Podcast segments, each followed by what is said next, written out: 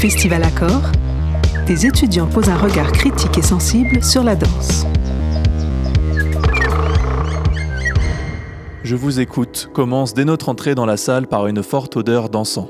Depuis le public, la danseuse sud-coréenne Borawi et le créateur sonore Julien Lepreux se dirigent solennellement vers la scène, où brûlent des bougies. Ils y installent une atmosphère mêlant chamanisme et musique électronique et nous plongent dans un état méditatif. Le corps et le son entrelacés nous transmettent ce qu'on ne peut pas voir. Les deux performeurs se laissent porter par un flux évoquant un courant électrique ou encore un fleuve. Les mouvements de bras énergiques, les déplacements fluides de Borawi surfent sur les ondes sonores que Julien Lepreux orchestre depuis le plateau, derrière ses lunettes noires. Les enceintes noires, posées au sol, tournées vers le public, habitent le plateau blanc. Elles font naître des sons, bouger des miroirs et orientent les trajectoires de la danseuse.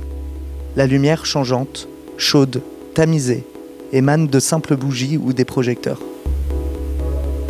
Avec cette cérémonie à la fois traditionnelle et contemporaine, abstraite et concrète, les performeurs semblent accepter que l'invisible nous traverse.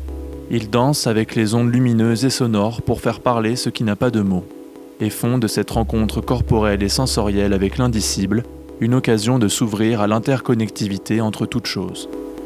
Qui est écouté? Qui entend La pièce laisse planer ces questions, n'offrant que des pistes de réponse. À nous désormais d'être attentifs à tout ce qui nous relie.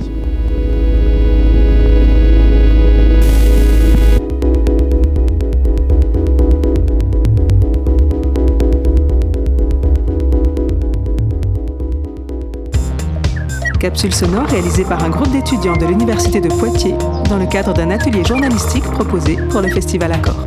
Atelier animé par Stéphanie Pichon, journaliste indépendante spécialisée culture, en partenariat avec Radio Pulsar, le TAP et la Maison des étudiants de l'Université de Poitiers.